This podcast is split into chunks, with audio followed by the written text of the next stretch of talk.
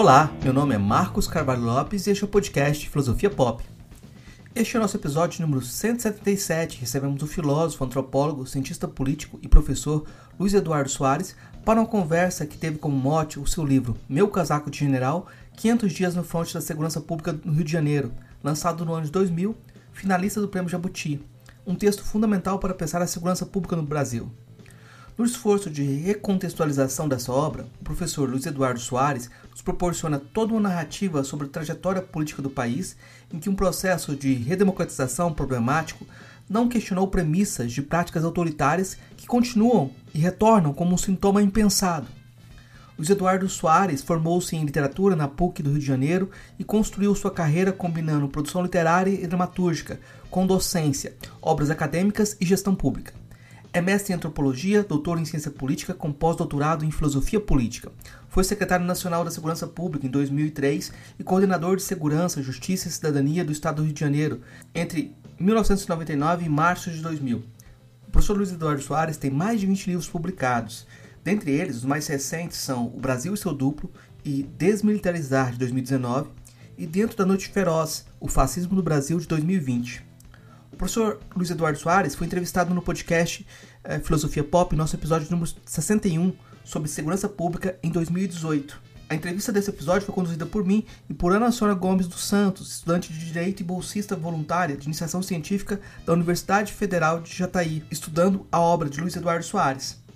O Filosofia Pop é um podcast que aborda a filosofia como parte da cultura. A cada 15 dias, sempre às segundas-feiras, a gente vai estar aqui para continuar essa conversa com vocês intercalando com nossos episódios normais, de quando em quando vamos apresentar episódios de entrevistas temáticas especiais.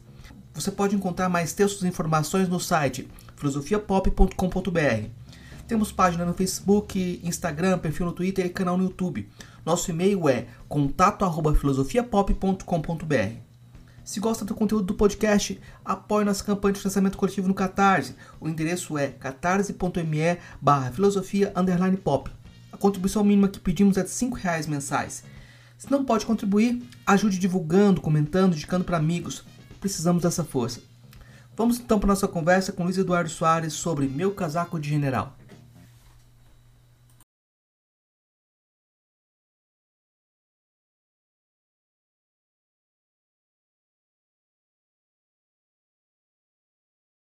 A gente recebe direto do Rio de Janeiro o professor Luiz Eduardo Soares, e nosso mote da conversa é falar um pouco é, sobre esse período que vai da, da, da, publicação de Meu Casaco General até hoje.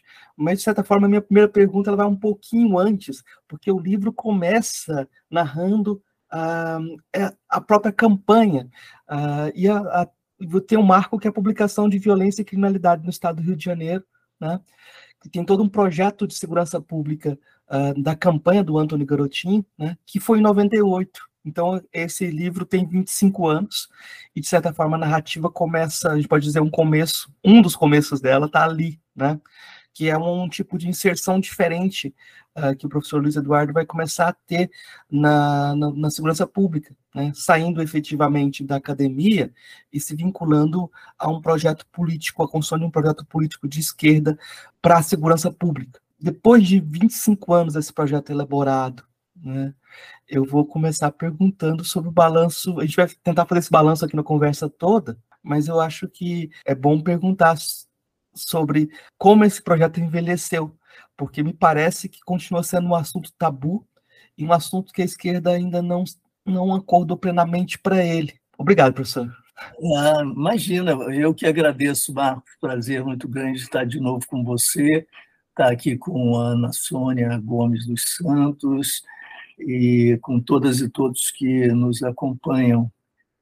E eu, primeiro, acho que seria interessante eh, refletir um pouquinho sobre esse nome, esse nome próprio ou hoje impróprio que você pronunciou e que está associado a, a uma determinada trajetória, uma trajetória que não me parece muito uh, muito, digamos, razoável e, e, e, muito menos admirável do que se poderia pre, prever né, naqueles anos 90. Eu acho que é importante é, dissociar a, a, a figura, a, a personalidade, o ator empírico, o indivíduo Antônio Garotinho de 1998 do político atual que se aproximou, que flertou com o fascismo bolsonarista, que se ligou a determinadas tendências do universo evangélico neopentecostal ligado à ultradireita no Brasil e que acabou sacrificando inteiramente seus compromissos de origem, todos eles. Né? Acho que vale a pena, porque senão nós projetamos a imagem contemporânea a nós hoje sobre aquele momento e isso vai tornar ininteligível. Né? É, esse livro, essa intervenção e a experiência que nós tivemos naquele, naquela década, naquele momento. É, Garotinho tinha participado do Partido Comunista Brasileiro, é, em campos, como militante, jovem militante, participando sempre do movimento estudantil, ajudou a fundar o PT, se tornou membro militante do Partido dos Trabalhadores e depois migrou para o PDT, de Leonel Brizola.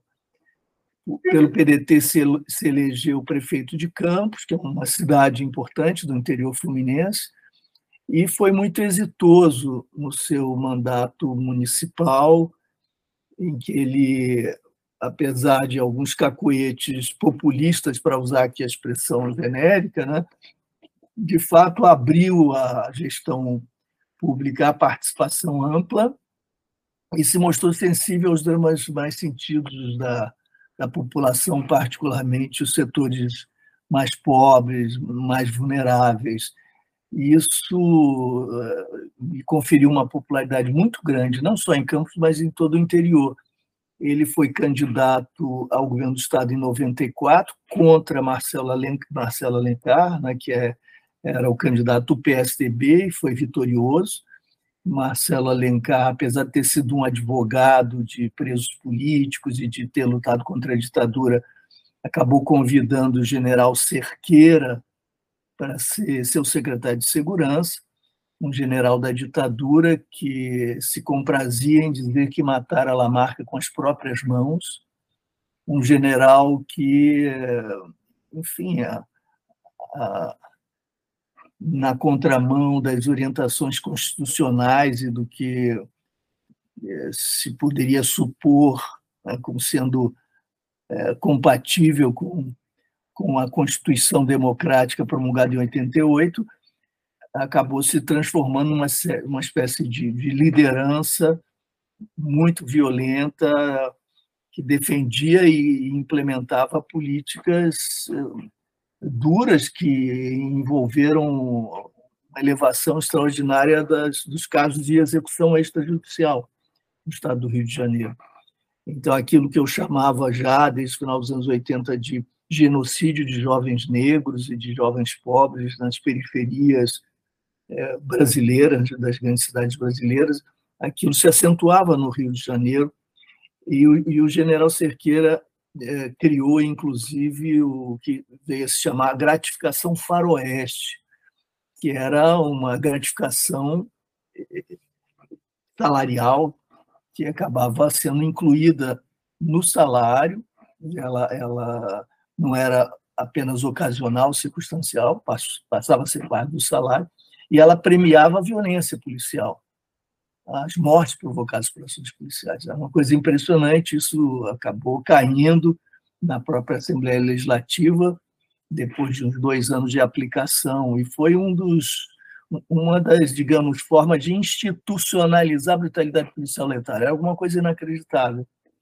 Bom, então, é, é difícil até explicar, pra, não para nós hoje já escaldados no inferno bolsonarista, depois de tudo que passamos, das ilusões perdidas e das esperanças renovadas, desse, dessa trajetória à la Fênix de nós todos, de alguma maneira, mas é, para os estrangeiros era difícil explicar que um governador do PSDB, PSDB significa Partido da Social Democracia Brasileira, E mundo afora, nós sabemos o que significa social-democracia, um partido de esquerda tradicional, ou partidos de esquerda, de esquerda tradicional, vinculados todos eles a sindicatos e organicamente ligados aos movimentos populares e foram responsáveis pelo welfare state, pela construção de, de, de políticas sociais distributivas e,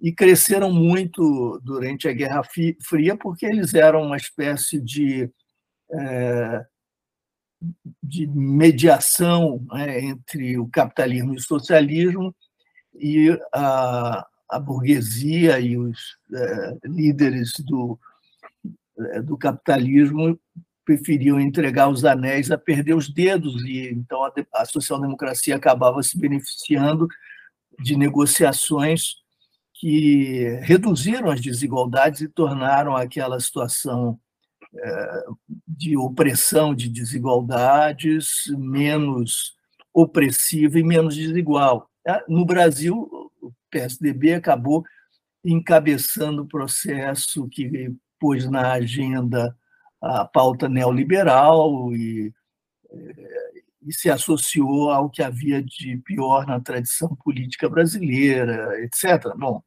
uma longa história. Mas isso para situar o caso do Estado do Rio de Janeiro, em 98. Garotinho é candidato novamente pelo PDT, com apoio de Brizola, portanto, sob sua orientação, e acabou sendo o candidato das esquerdas, da unidade das esquerdas, contra César Maia, que representava ali a direita na sua pluralidade, nas suas variações. É, César Maia do PFL contra o candidato brisolista do PDT, Antônio Garotinho. Estavam, então, ali a, a, vice, a candidata a vice-governadora, que era do PT, Benedita da Silva, e os partidos da, da esquerda. É, quase todos, eu acho que não sei, eu acho que o PSOL não, o PSOL ficou à parte e tal, mas eu acho que os demais sim. E esse livro ao qual você faz referência, Marcos, foi escrito como uma intervenção no processo eleitoral é, e como uma proposta de transformação da segurança pública do Estado do Rio de Janeiro, porque para nós segurança pública já não era uma especialidade, uma questão apendicular, suplementar, uma questão específica que se pudesse tratar numa espécie de nicho, né, separado do conjunto das grandes questões. A segurança pública já se situava no coração mesmo da questão democrática porque nós estamos falando de vida e morte e das possibilidades de organização de manifestação nos territórios vulneráveis, nós estamos falando de respeito aos direitos humanos e de luta antirracista, antimisógina, antipatriarcal, porque é evidente o, o, o machismo violador se manifestava de modo eloquente e particularmente dramático na insegurança pública e no modo pelo qual o Estado lidava com essas questões. Né?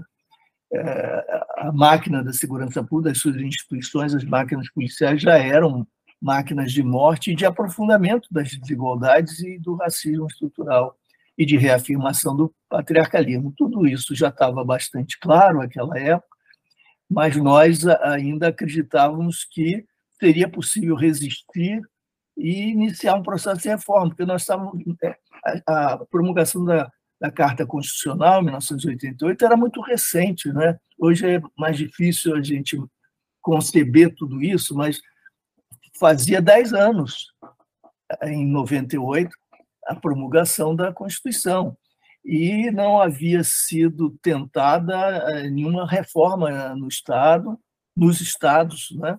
reforma mais radical, empenhada em reorientar essa área do Estado tão importante numa perspectiva que fosse é, congruente com o espírito da nova Constituição, embora a Constituição não tivesse tocado nessa área por pressão dos militares, por chantagem dos militares egressos da ditadura, em função daquela correlação de força. Apesar disso, ainda se apresentava essa área como uma possibilidade de é, de colonização do bem, digamos assim, né? de colonização democrática, de apropriação por parte dos atores democráticos, de movimentos sociais e de orientações reformistas, e no sentido mais profundo que essa palavra pudesse ter.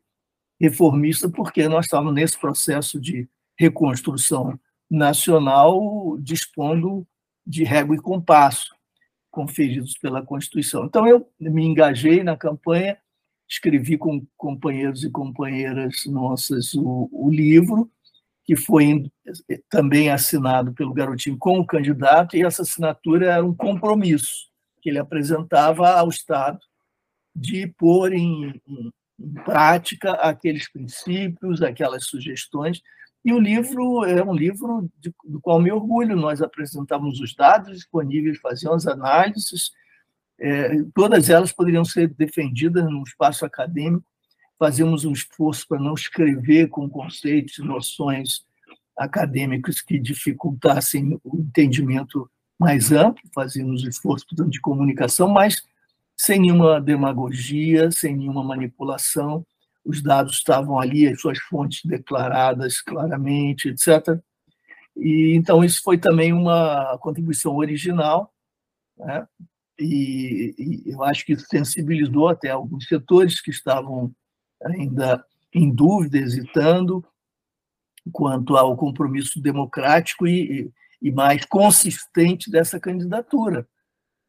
É, e durante o ano de 99, eu fui subsecretário de Segurança, depois coordenador de Segurança, Justiça e Cidadania, e responsável pela indicação dos chefes das polícias, do comandante-geral da PM e do chefe da Polícia Civil, e responsável pela é, apresentação, elaboração ou reelaboração e implementação dos projetos de reforma das políticas de reforma, e nós então, fizemos algumas coisas das quais nós que participamos nos orgulhamos muito e que se converteram, apesar de nós termos sido, ao fim e ao cabo, derrotados, é, porque eu logo explico por quê. É, apesar disso, nós mostramos que era possível é, produzir pelo menos algumas alguns avanços bastante significativos, alguns dos quais foram depois reapropriados em outros estados, e alguns permanecem, inclusive no estado do Rio, embora subutilizados, etc., como o Instituto de Segurança Pública, delegacias legais como novo padrão, como áreas integradas de segurança, o mutirão pela paz né, foi depois reapropriado e abandonado sucessivas vezes pelo seu que havia um potencial eh, muito interessante, enfim, é, políticas específicas de defesa das mulheres contra a violência doméstica e a violência contra a mulher. Nós não usávamos ainda a palavra feminicídio, mas nós pusemos na agenda, no centro da agenda, essa questão.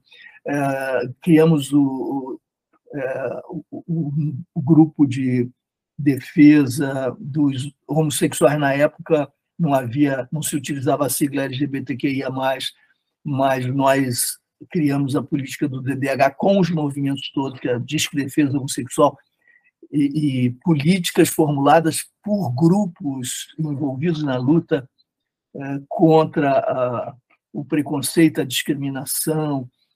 E isso foi muito bonito, muito interessante. A luta antirracista, criamos os grupos, junto sempre dos movimentos, né? É, isso arejou, alterou completamente a perspectiva que se tinha nunca se tinha imaginado que, isso, é, que fosse possível uma política ou políticas de segurança pública de esquerda e comprometidos com direitos humanos e com democracia. Havia uma certa suposição de que segurança pública era tema da direita e só poderia ser tratada é, pela direita.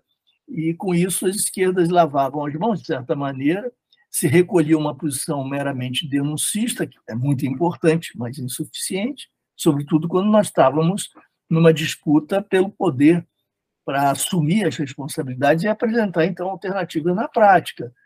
E, e, e, essa suposição de que esse é um tema da direita, que só pode ser tratado pela direita, acabava entregando à direita uma área é, fundamental para a população. É? É, e por que, que nós fomos derrotados? Apesar dos resultados. Ontem até eu recebi uma última pesquisa, depois posso compartilhar com vocês resultados de uma pesquisa muito interessante de vários núcleos é, do, do Rio de Janeiro, é, entre eles o SESEC, enfim, muita, muita gente que, de instituições diferentes que, que colaborou para analisar a participação do Ministério Público no controle da letalidade policial. Letalidade policial é a categoria que se usa, eu acho até equivocada a categoria, porque dá uma ideia ambígua. Letalidade policial pode ser letalidade dos policiais ou provocada por policiais. Então, eu prefiro dizer das mortes provocadas por ações policiais, a letalidade provocada por policiais. Era essa a questão.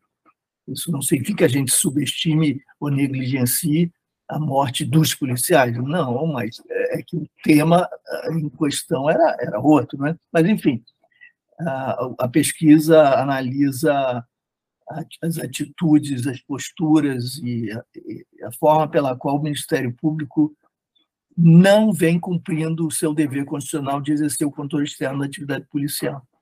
E mostra isso com dados que são chocantes, né? Absolutamente chocantes. Menos de 10% dos casos conhecidos que dizem respeito à morte por ações policiais são objeto de algum tipo de exame judicial e condenação, responsabilização, etc. Então, bom, de toda maneira, é, eu me referi a essa pesquisa porque ela indica as mortes provocadas por ações policiais desde o início dos anos 90. E, e se verifica o, o crescimento, não é? que é bastante perceptível ali no governo Marcelo Alencar, aquela linha, Antes, os números eram bem, eram bem mais baixos, associados ao momento de Brizola e Nilo Batista, que tinham compromissos claros com direitos humanos, e depois essa curva dispara em elevação. E depois, em 1999, há um declive, um, um momento de, de redução, que é logo seguido nos anos subsequentes pelo aclive retomado. Então, qualquer um que olhe para aquilo diz assim: o que aconteceu em 99? Bom, aconteceu a luta de tanta gente que buscou justamente impor uma inflexão àquela curva, né? com uma política determinada, com várias políticas convergentes contra aquilo. O número ainda era muito alto, mas é um, uma redução é, muito grande na curva e depois fica claro no aclive retomado. Então, a gente fez diferença, além da criação de, de políticas, etc. E o que, que aconteceu?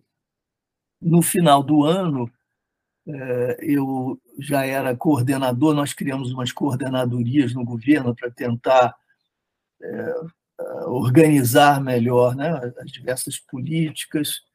Eu era um dos cinco coordenadores do governo, e nós fomos chamados para um café da manhã com o governador, acho que já novembro, por ali, e o governador, muito feliz, muito satisfeito, nos mostrou em primeira mão os resultados de uma pesquisa de opinião realizada no Brasil todo, não sei se era da Galo ou do Ibope, que mostrava que ele era o governador mais popular do país, com a melhor avaliação naquele ano, algo como 80% de positivo, algo assim.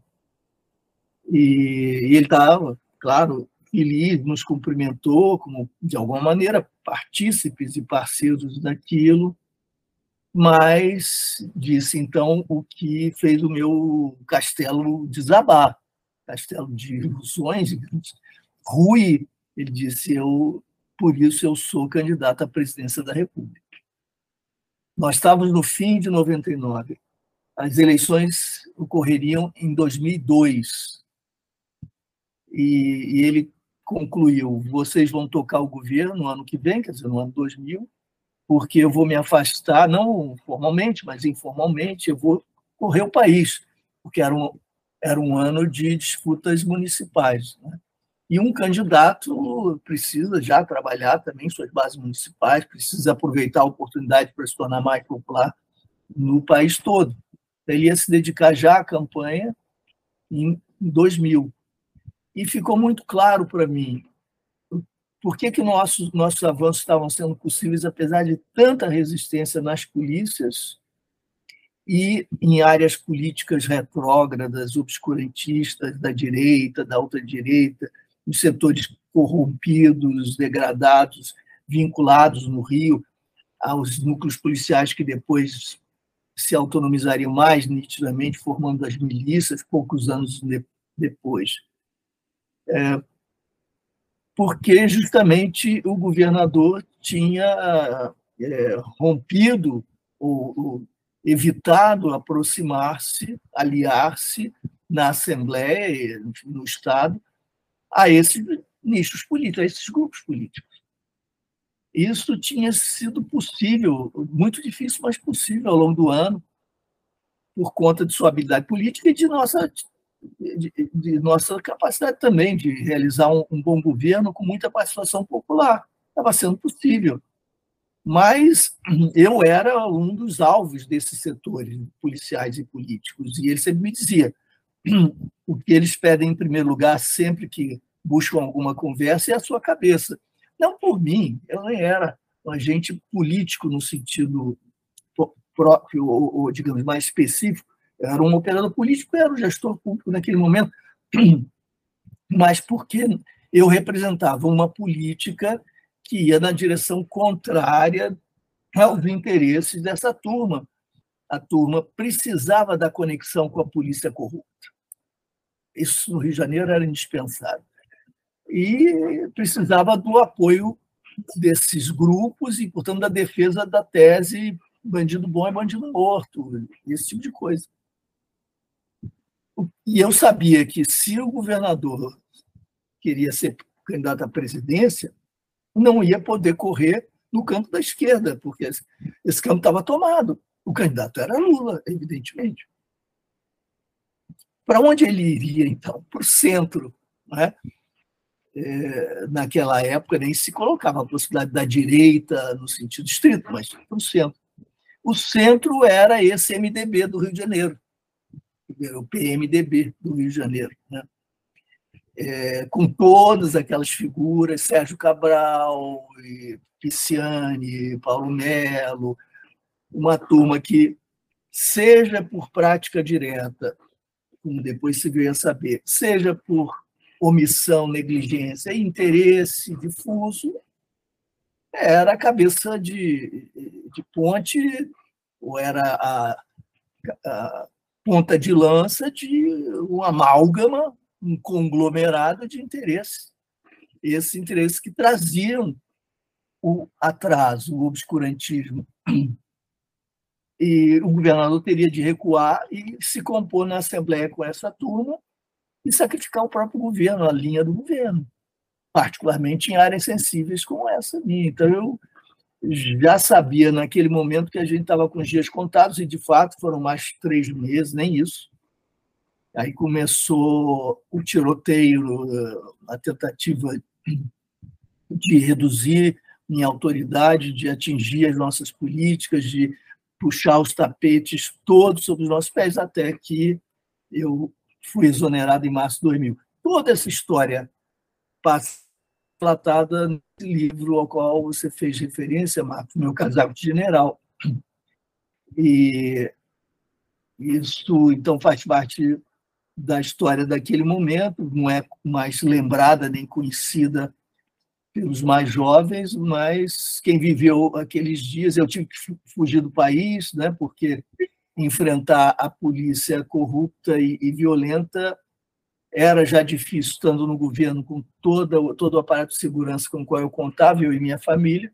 Imagina sem esse aparato e a gente estava muito vulnerável e já sabia, inclusive, havia planos com ameaças mais diversas, então não, não teve jeito. Foi, portanto, uma derrota, mas uma derrota que deixou elementos de contribuição que poderiam, puderam, foram alguns retomados, outros não. Mas o Rio de Janeiro embicou para baixo, né? A partir dali, nós entramos numa, num caminho de degradação continuada já tinha se iniciado, mas ali ainda havia alguma chance de reversão. Então, em poucas palavras, não tão poucas, é essa história.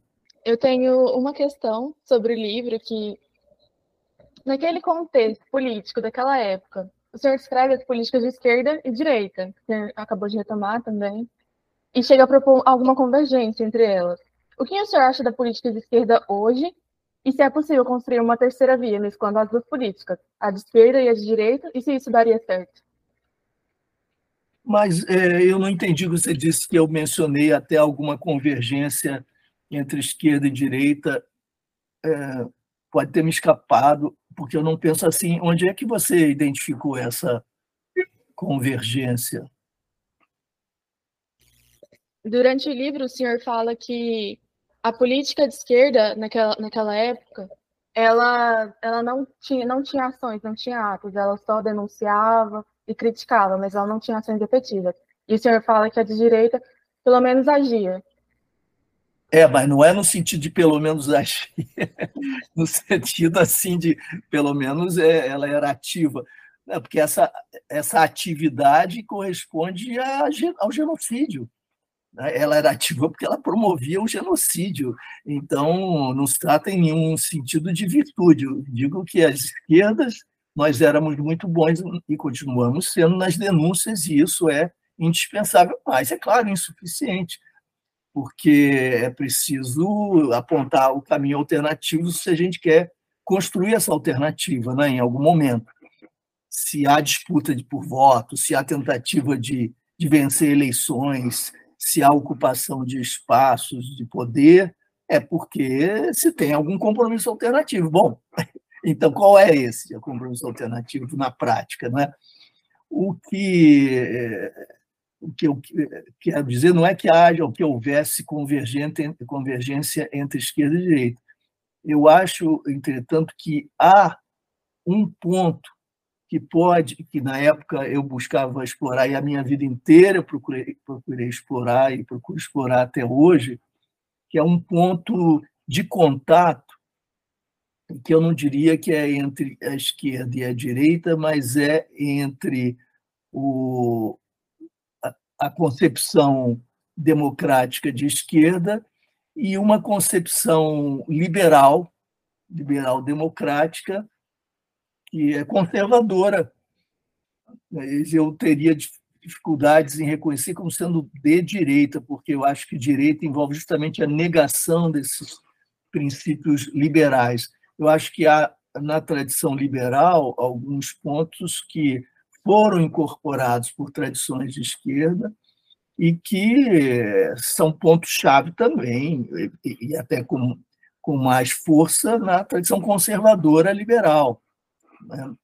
E quais são esses pontos? A própria ideia do Estado Democrático de Direito, a ideia né, de uma Constituição com legitimidade, uma Constituição que, que se fundamente em direitos, nos direitos humanos e nos direitos sociais, etc. E que garanta a incolumidade e a dignidade é, individuais, você pode ter um, um país socialista, um governo socialista, e seria necessário, a meu juízo, que um governo socialista que se dispusesse a ser radicalmente socialista respeitasse os direitos humanos. Para respeitar os direitos humanos, não basta crer nos direitos humanos, ensinar e estudar os direitos humanos. É preciso criar regras do jogo, normas, instituições que viabilizem o respeito aos direitos humanos, que tendam a reduzir os riscos, né, os danos produzidos pelas, pelas violações aos direitos humanos. Então, enquanto houver Estado, a gente pode sonhar, eu sonho com uma utopia sem Estado, eh, anárquica, libertária, de plena eh, igualdade, sem a necessidade de mediações institucionais, em que nós viveríamos a, a fraternidade e a cooperação, sem qualquer imperativo que restringisse a nossa autonomia e que nos permite, num estado, numa situação, portanto, sem Estado, em que a emancipação humana se realizasse plenamente. Isso pode ser um, um sonho, uma utopia que governa, governe os nossos desejos, é uma utopia que governa os meus desejos, mas eu tenho toda a consciência de que isso não está no horizonte, isso não parece plausível absolutamente, se a gente olha o mundo à nossa volta. A gente tem o direito de sonhar, mas tem o dever, eu acho, de levar em conta os limites do que a gente chama com alguma plausibilidade de realidade, né? Por mais que a descrevamos das formas mais distintas, mas eu creio que haja a possibilidade de um acordo entre nós quanto a alguns elementos que, em comum, chamaríamos, bom, limites impostos por realidade. Então, o fato é que isso não está posto no horizonte, uma sociedade sem classe e, portanto, sem Estado. Enquanto houver classe, haverá Estado, haverá instrumentos de coerção e haverá instituições normativas.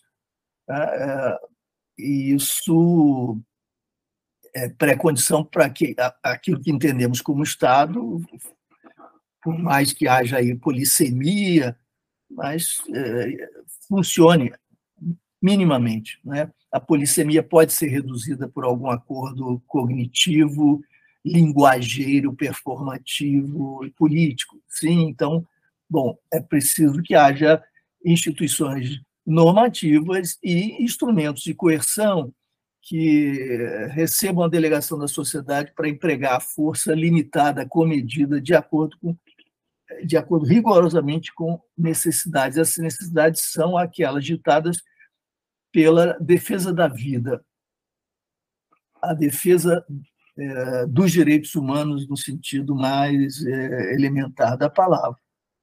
Ou seja, se você quiser, em outras palavras, é, a legitimidade da defesa da própria vida.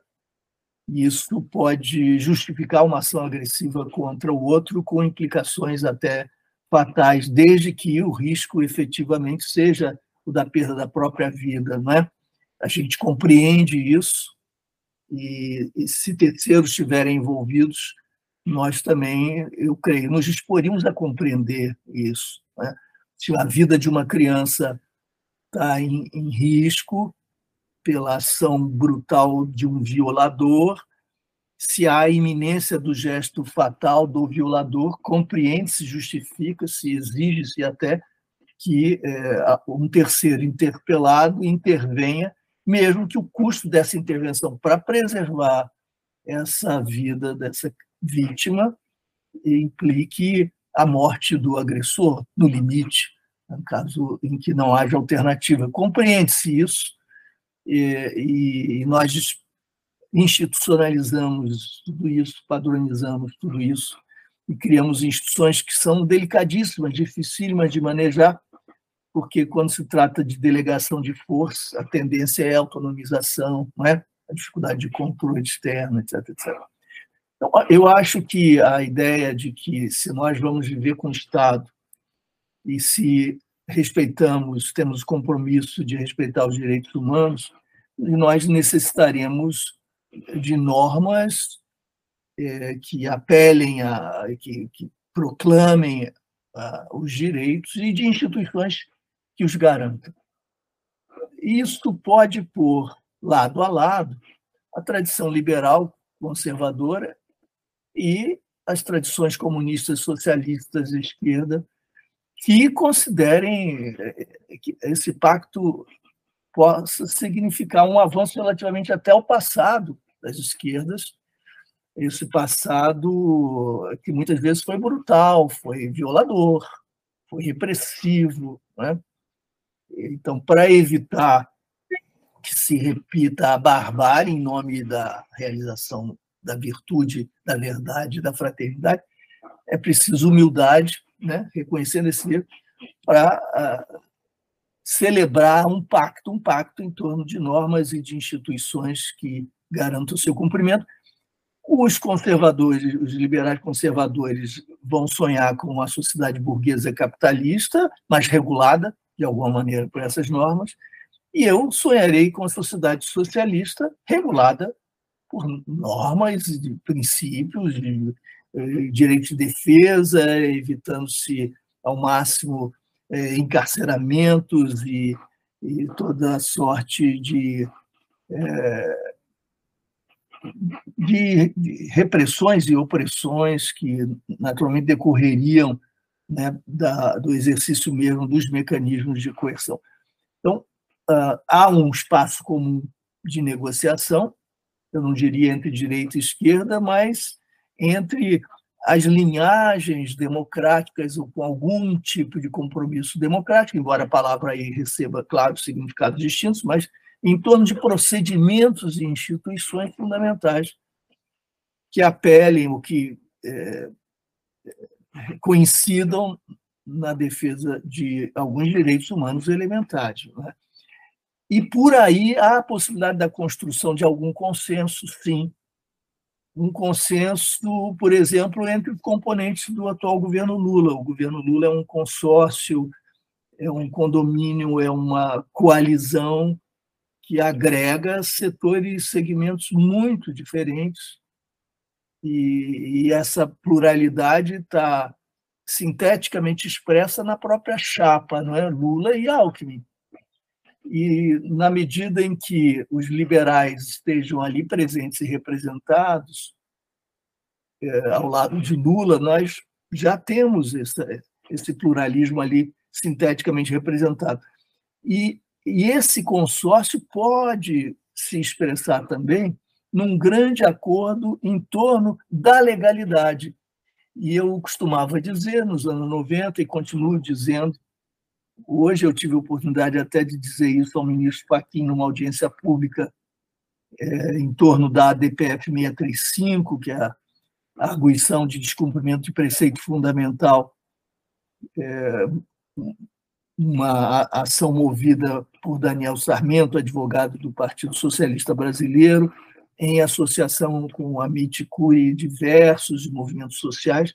Essa DPF foi histórica e determinou a suspensão, a não ser em casos absolutamente excepcionais, de operações policiais nas favelas durante a pandemia. E enquanto foi respeitada, um tempo curto, mas enquanto foi, os dados melhoraram muitíssimo, muitas vidas foram, foram salvas. E depois ela deixou de ser cumprida, então a luta continua, mas é, eu tive a oportunidade de participar de uma audiência pública e eu disse ao ministro Fachin, ministro, a utopia que nos move é a legalidade, a legalidade é a nossa utopia. No seguinte sentido, nós sabemos todas as limitações, né?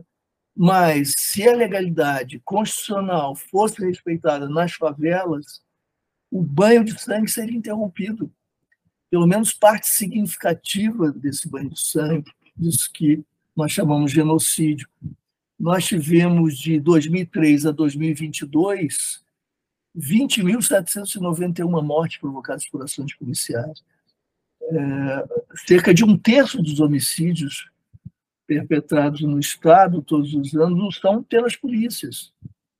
Imagine o que isso significaria se nós pudéssemos, de fato, reduzir a brutalidade policial. Só para dar um exemplo, e o encarceramento em massa em função dessa hipocrisia, dessa estupidez que é a guerra às drogas, que acaba, de fato, criminalizando a pobreza, né? e apenas reiterando o racismo estrutural, aprofundando desigualdade. Imagina se nós pudéssemos conter tudo isso é, isso exige o quê? O cumprimento das determinações constitucionais. Então, nesse sentido, seria revolucionário para nós, uma verdadeira utopia, a aplicação efetiva da legalidade. Tanto que os críticos dizem que há estado de exceção nesses territórios. Por que estado de exceção? É, o que está sendo excepcionalizado? O que está sendo suspenso? O Estado Democrático de Direito, a Constituição, etc. Então, eu acho que há um espaço, a brutalidade é tamanha, e as ilegalidades, as violações são de tal ordem que falar em legalidade eh, nesses espaços significa, de fato, impor um dique à brutalidade do Estado, à violência do Estado, e, e corresponde, portanto, a um objetivo nobre e poderia ser perfeitamente objeto de um, de um acordo, de um entendimento com tradições liberais. O problema é que no Brasil nós nunca tivemos liberalismo, não é? No sentido amplo do termo, nós tivemos na economia. Mesmo assim, enquanto essa crítica ao Estado não dói no bolso né, do, dos grandes interesses, porque eles defendem o mercado até a esquina, enquanto seus interesses não estão sendo afetados, senão são os primeiros a correr para o, para o Estado, é como aconteceu em 2008 e como acontece seguidamente.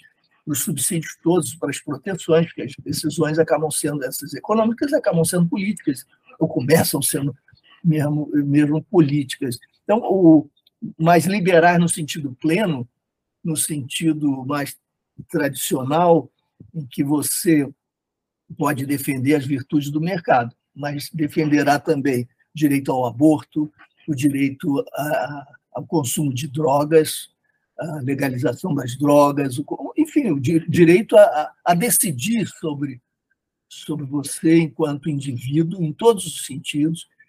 E essa, digamos, esse lado da lua nunca apareceu. Né? No Brasil, os liberais é, usam limitadamente mesmo na economia e apoiaram a escravidão, apoiaram a ditadura de 64, sempre tiveram ao lado das tiranias. Então é, é, é patético, com exceção de um outro indivíduo que tem pelo menos o mérito de, bom, defendendo lá o livre mercado, defender o pacote na sua integralidade.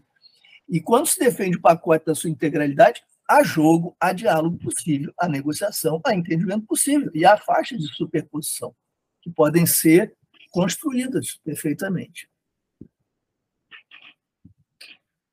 É, eu acho que a, pergunta da Ana Sônia fazia todo sentido em 98, porque naquela época havia gente que identificava a esquerda com a democracia e a direita com o PSDB no poder como republicano, né? E buscava uma convergência de alguma forma, né? Mas é claro que o termo direita ganhou um novo significado no nosso contexto e foi se degradando de uma forma que até essa própria reflexão precisa tomar um outro sentido. Mas é importante lembrar que o PT não assinou a Constituição por conta de ter divergências com o que estava escrito ali. E agora a gente precisa da Constituição e a gente defende essa Constituição como a, a, a Carta Democrática, né? uma Carta do Povo. A gente teve uma volta nas posições, uma revisão nas posições. A posição do Luiz Eduardo de ser um legalista já era visto como uma concessão, né, muitas vezes, por pessoas da esquerda. Né?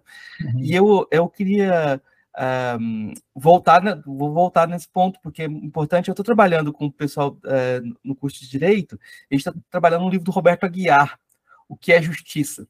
Roberto Aguiar escreveu em 82. Né?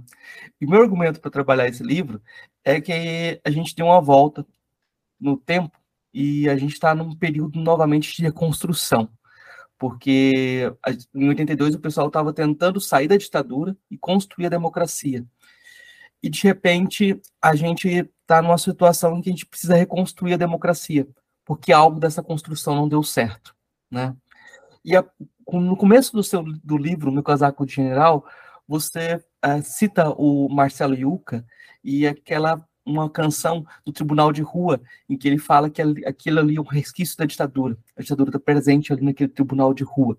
Né? Uh, e é, é uma, uma argumentação interessante de como a ditadura entrou no cotidiano.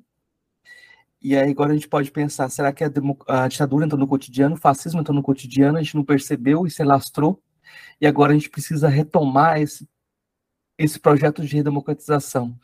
Eu queria que você comentasse um pouco sobre isso, porque a gente está sempre questionando esse trauma, né? A gente não ligou, lidou com esse trauma. Você, no começo do livro, faz uma referência sobre o Mandela e sobre a verdade de reconciliação, da necessidade de contar os, os, os traumas e para você se recuperar. E, de certa forma, seu livro todo é um projeto nesse sentido, de você também se colocar como aquela pessoa que está contando, né? É, e de repente a gente tem essa questão da ditadura que precisa, de certa forma, uh, não ser esquecida, né? E ser retomada em outras bases. E por isso que eu acho que é muito curioso que, de certa forma, o livro do Aguiar ganha uma, uma relevância, e aquele período de 82, 83, 84, o que os intelectuais escreveram naquele momento começa a ter uma relevância inusitada, por conta de que eles estavam tentando retomar um país numa situação totalitária, e a gente está, nesse momento, uh, tentando reconstruir algo que parece que o projeto não, não, deu, tão, não, não, não deu os frutos que deveria dar, né?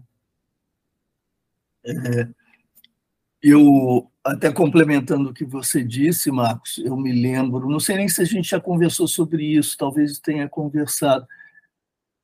é, eu me lembro de um seminário no Rio de Janeiro, nos anos 80, em que nós recebemos a visita do René Leroux, um sociólogo francês muito interessante que havia escrito com Georges Lapassade, que eu conheci pessoalmente quando esteve no Rio de Janeiro, e escreveu sobre eh, um livro chamado Análise Institucional, Análise Institucional, se não estou enganado, esse era o título.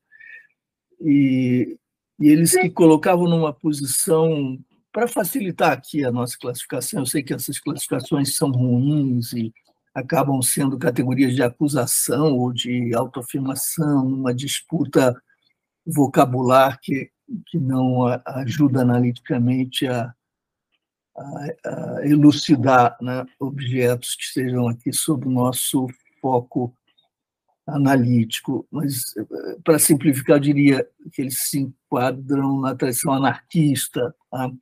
Anti-institucional, e se reportavam todo o tempo a Foucault, além de de Guattari, Deleuze, etc. Depois estive também uma vez com Guattari na Unicamp, quando ele esteve lá na Unicamp, isso por volta aí dos anos 80, meados dos 80, eu não me lembro exatamente quando.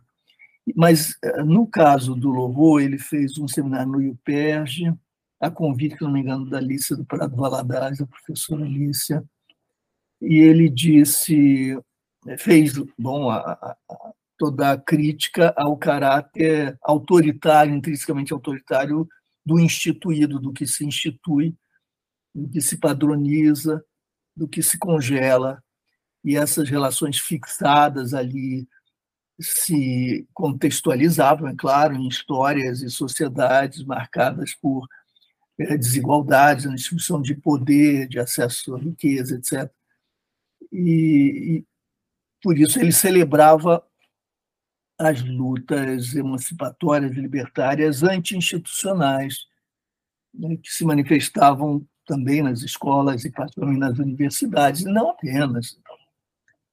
E eu me identificava e me identifico profundamente com o espírito de 68, de maio de 68, as rebeliões estudantis, rebeliões libertárias. Eu acho que aquele foi um ponto de inflexão, assim como me identifico com com o legado do movimento hippie, que eu acho que não foi cooptado, como se tende a, a dizer, não foi inteiramente tragado pela, pelo mercado, pela mercantilização, embora o mercado, a mercantilização e a lógica do capital, evidentemente, tenham essa característica canibal de, de, de apropriação e subordinação do, do que tem alguma vitalidade. Né? Esse, é, é o processo natural de reprodução. Então, houve muito recrutamento, cooptação, houve muita apropriação, é, a ponto da calça rasgada, marca hippie, do desengajamento na institucionalidade tradicional e dessa liberação né, do, de, de velhos padrões burgueses, a ponto disso se tornar grife, né, marca, fetiche caríssimo né, em certos cultos da, do mercado, etc. Então, sabemos disso, mas eu, apesar de, dessa identificação com as lutas libertárias, eu disse a ele, e, e me parece que é algo tão óbvio, tão simples, mas causou tamanha perplexidade nele, eu achei realmente curioso. Disse, olha, é, nós nos identificamos e eu, eu me, me, enfim, eu simpatizo profundamente, sou movido por esses valores, mas é preciso contextualizar né, os significados das lutas e das bandeiras, etc. Porque nós estamos aqui no Brasil numa luta tremenda pela institucionalização de um certo tipo, porque para nós a institucionalização significa impor limite a Leviatã, ao Estado autoritário, arbitrário, ditatorial. Enquanto, no seu discurso, a instituição é um limite ao desejo à liberdade. Para nós, ela é um limite ao desejo à liberdade de Leviatã. E ambas as perspectivas são verdadeiras. Os contextos históricos são diferentes e a política não pode se dar uh, abstraindo essas circunstâncias. É, e eu repito, ele, ele ficou tocado por aquilo como se não tivesse nem ocorrido uma coisa tão óbvia, tão óbvia, tão simples, né? Ele ficou um pouco embaraçado. E é, sim, não, é verdade, é verdade. Bom, tá ok. Dizer o quê? Eu sei que, lutando pela institucionalidade, eu, eu não vou apenas limitar o Leviatã, vou me limitar a mim mesmo. Mas, ok, é uma troca razoável, estou disposto a uma certa renúncia de parte da minha liberdade para que o Leviatã renuncie ao seu arbítrio, que me mata, me tortura, assassina e impede, inclusive, que eu divulgue minhas ideias, aprenda com os outros e me organize para é, avançar nas lutas emancipatórias, inclusive. Então, é uma boa troca. Né? Eu topo algumas regras para não ser objeto da ausência delas todas, não ser alvo sacrificial da ausência delas todas. Bom, isso é, acho que é, que é interessante porque ajuda a compreender a necessidade de que a gente evite abstrações. As abstrações são muito comuns nos discursos é, dogmáticos, né? em que você só tem abstração e generalidade. E às vezes a gente se divide, se afasta, briga, alguns até se matam em nome de generalidades e de discursos que estão absolutamente distantes, todos eles, de qualquer possibilidade de implementação real. Às vezes por pequenos detalhes hermenêuticos, né? a gente sabe como isso se dá. É, e é, eu acho que é sempre interessante, então, que a gente se reporte aos contextos históricos, as lutas políticas que estão em curso e que vão operando como redutores de polissemia. Né?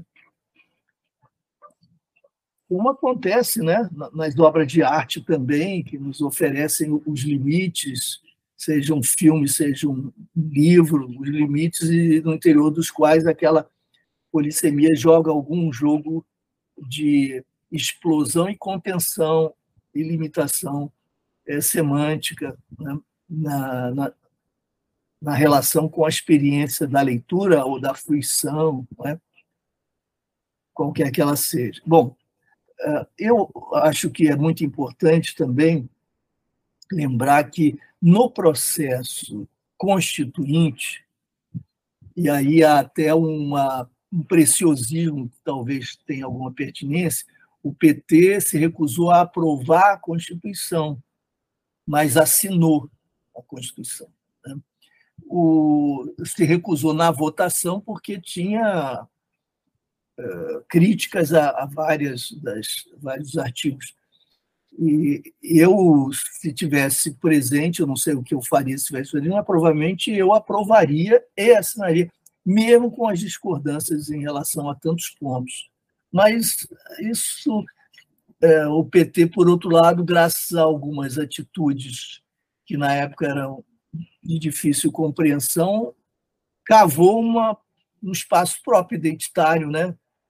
Que viabilizou uma relação orgânica com, a, com os trabalhadores, com as massas populares, que a velha política não logrou jamais construir talvez por esse cálculo excessivo que se dava no campo de uma racionalidade de, deslocada, distante da sensibilidade popular, né? do, do, das mensagens que eram emitidas por cada ação. Né? Eu me lembro, eh, em alguns textos meus antigos, eu me reportava a quão chocante era ver o doutor Ulisses Guimarães erguendo a Constituição que num gesto que nos emocionava a tantas e tantos, porque tantos morreram e tantas também morreram, se sacrificaram na luta contra a ditadura, e aquele era um momento de triunfo, efetivamente. Mas como aquele gesto era ininteligível e, portanto, não passível de identificação empática para a grande massa da população que estava chegando do trabalho exausta tendo de atravessar a cidade em condições precárias de transporte, buscando pelo menos um, um, um jantar, um repouso, ver a sua novela.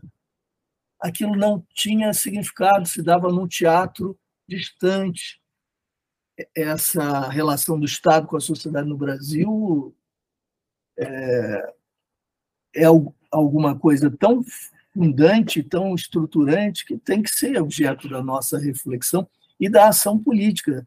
Senão, acho que muita coisa se perde. O PT, eu acho que teve muito mais sensibilidade para perceber tudo isso, ah, às vezes de modo instintivo, o que significou uma série de erros do ponto de vista de cálculo político, mas terá aberto portas. Por outro lado, o PT também sabia que havia quem segurasse o andor, né? Porque se não, se não tivesse certeza de que a maioria ia aprovar, dificilmente votaria contra. Se estivesse ali na divisão, né? Assim, não, deixa eles se queimarem e, e a gente marca a diferença, está tá resolvido. Né? Quem sacrificou a identidade pela unidade da frente ampla promoveu um trabalho fundamental para que o próprio PT pudesse trilhar a sua linha própria. Tudo isso compõe um, um conjunto mais amplo, né? alguns diriam dialético, não importa, mas um conjunto de que se dá por meio de contradições e complementaridade. Mas, enfim, no processo constituinte, houve a intervenção de agentes da ditadura, do, do ancião regime, do antigo regime, que ainda exerceu muita influência, com relação de força era apertada, e se eles não tinham capacidade de ditar a agenda, eles, entretanto, tinham ainda suficiente poder para bloquear avanços, limitar pautas, etc. Isso se dá muito nitidamente nos artigos 142 e 144. 142 é aquele relativo às Forças Armadas.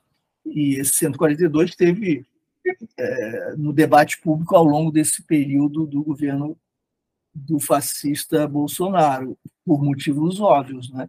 E o 144 tem sido objeto da minha obsessão ao longo das décadas. É aquele que estabelece a arquitetura institucional de segurança pública e o modelo policial.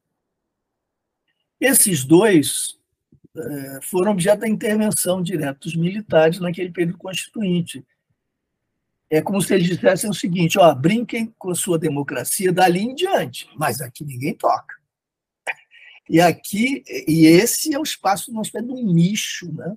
de uma bolha que funcionou como uma espécie de blindagem que acabou legando para o futuro democrático nosso passado sombrio e remoto, que evoca a própria ditadura. Que passado é esse? É o passado da violência policial e da violência golpista das Forças Armadas. Isso não foi inventado pela ditadura de 64, né? tem a ver com a nossa história de escravidão, etc. Colonização, isso é a marca do nosso capitalismo autoritário. Mas, durante o período da ditadura militar ou civil-militar de 64, tudo isso foi metabolizado, reorganizado, intensificado e qualificado no pior sentido da palavra, etc.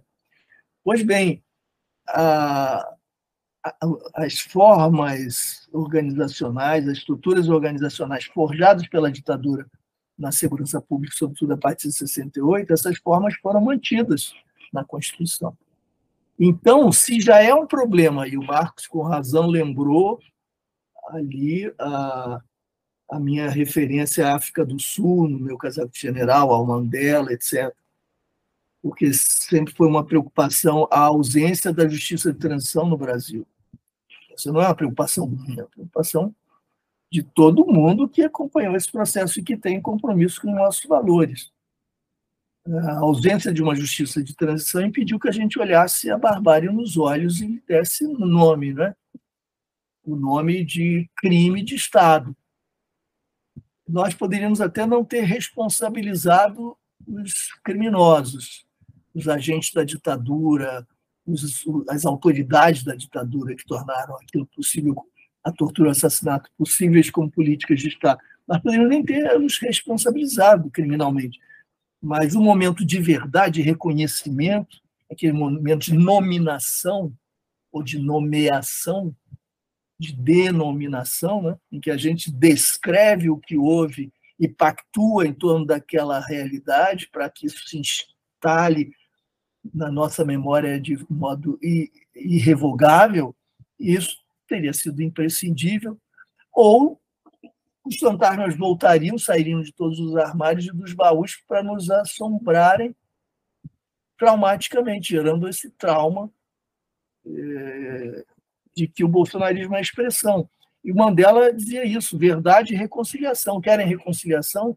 Vamos negociar a reconciliação, o perdão, que seja, mas depois, no momento de verdade. Vamos deixar muito claro tudo o que aconteceu e vai haver o reconhecimento por parte dos criminosos de seus crimes, e aí nós vamos conversar sobre em que termos dar-se-á ou não a reconciliação.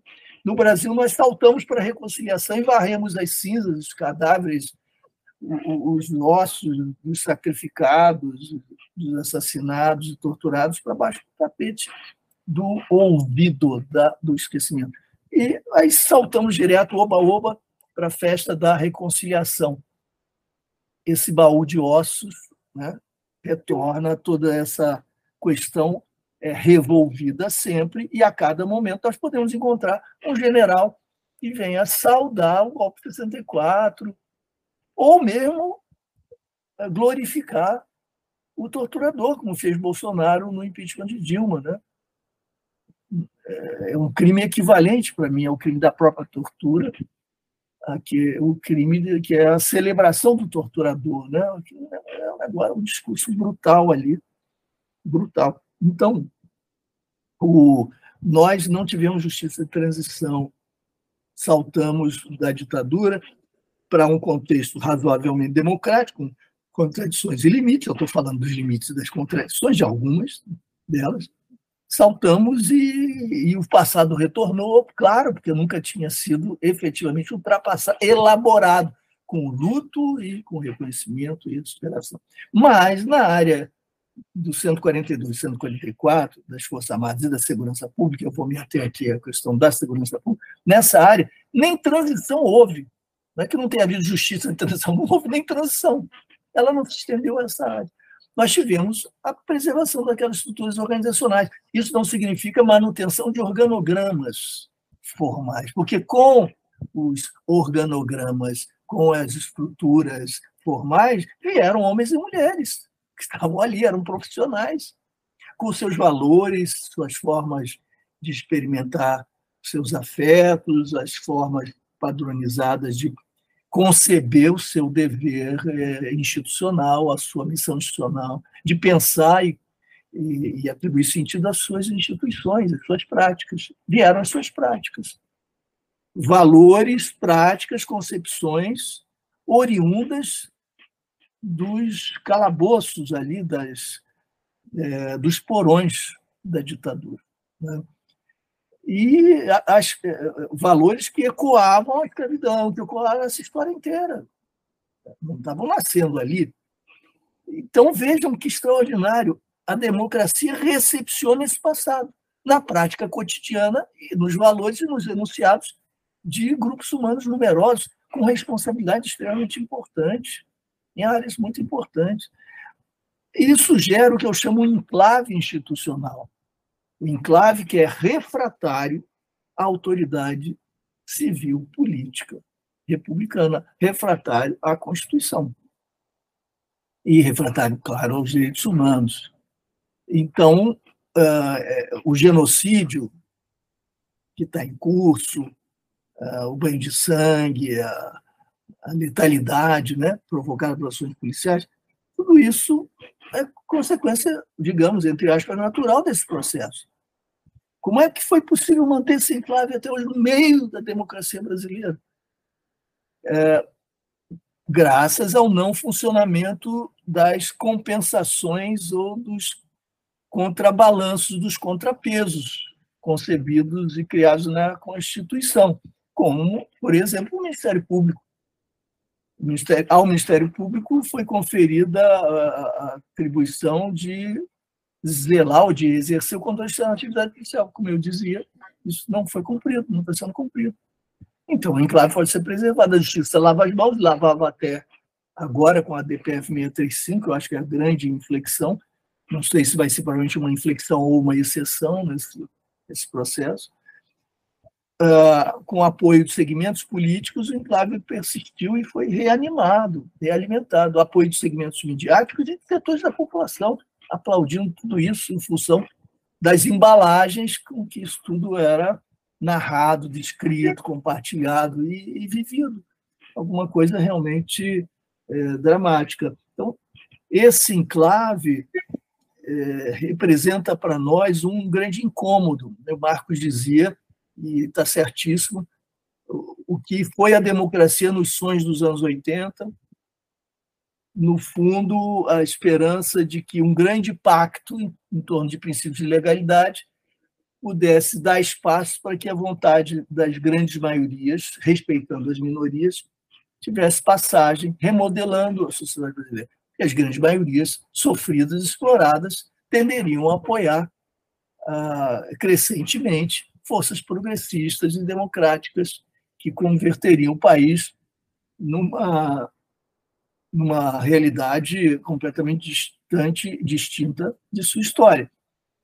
A ideia, então, de que a democracia seria como que inócua ou uh, meramente procedimental, instrumental, um espaço, um abrigo, um conjunto de mecanismos seriam ocupados né, naturalmente pela, pelas expressões da grande vontade, da vontade geral, uma vontade geral que expressaria então os grandes interesses gerais, o né, interesse das massas populares. Então, o, o advento de um socialismo futuro por mediação democrática se tornaria perfeitamente plausível e com face humana, para usar aqui plenamente as expressões mais antigas. Pronto.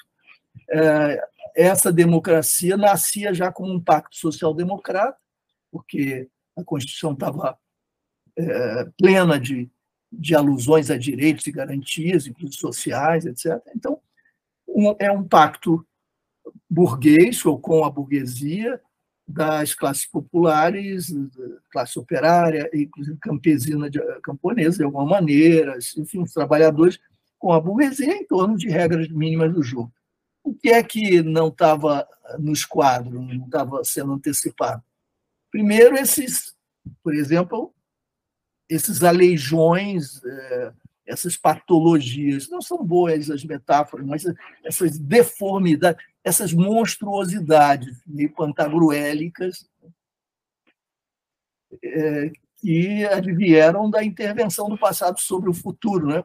a força dos militares durante o próprio processo constituinte. Ah, isso se corrige no futuro com o próprio processo, a própria democracia acaba corrigindo. O Ministério Público dá conta disso. Não deu, não é assim. A coisa não funciona assim. Depois, ah, mas a disputa eleitoral, essa não é a melhor regra, melhor sistema, mas isso vai se vai amadurecendo uma espécie de evolucionismo naturalizado. Não é bem assim. Há, há, há interesses fixados ali no Estado. Que isso que nós recebemos do passado ditatorial é muito peculiar. Isso não foi dissolvido. A transição se deu pelo alto, mais uma vez, como é tipo da história brasileira, foi como era possível no momento, ou tudo bem, é, mas o que preço se paga? Nós nos traímos daí, é, não, não antecipamos problemas que derivariam daí, porque o que, o golpe militar, civil-militar fez em 64. Extinguiu aqueles partidos, mas não a política partidária e o Congresso. E, então, substituiu lideranças, fez uma espécie de filtragem as lideranças populares, consistentes, com densidade, a experiência, quase todas foram alijadas, e esse, esses partidos deram guarida aos interesses locais, aos interesses domesticados, com uma outra exceção, porque aos poucos a própria oposição foi se fortalecendo.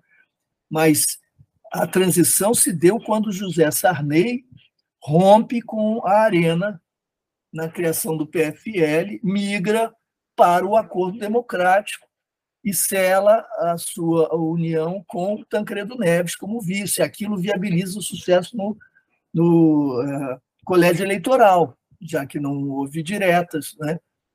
Esse movimento foi fundamental para a transição, fundamental. É, mas o que é que nós temos? Sarney era o líder do governo, era o, o grande, a grande liderança da Arena, partido da ditadura. Isso se dá com consequências, não são só consequências ideológicas, valorativas. Há um corpus político, as velhas famílias, com os oligarcas, os grandes interesses, nas grandes cidades do Nordeste, Brasil afora, e eles prosperam, permanecem e têm continuidade. E, e não legislam contra seus próprios interesses, do ponto de vista, inclusive, da estrutura política. Isso continua presente até hoje.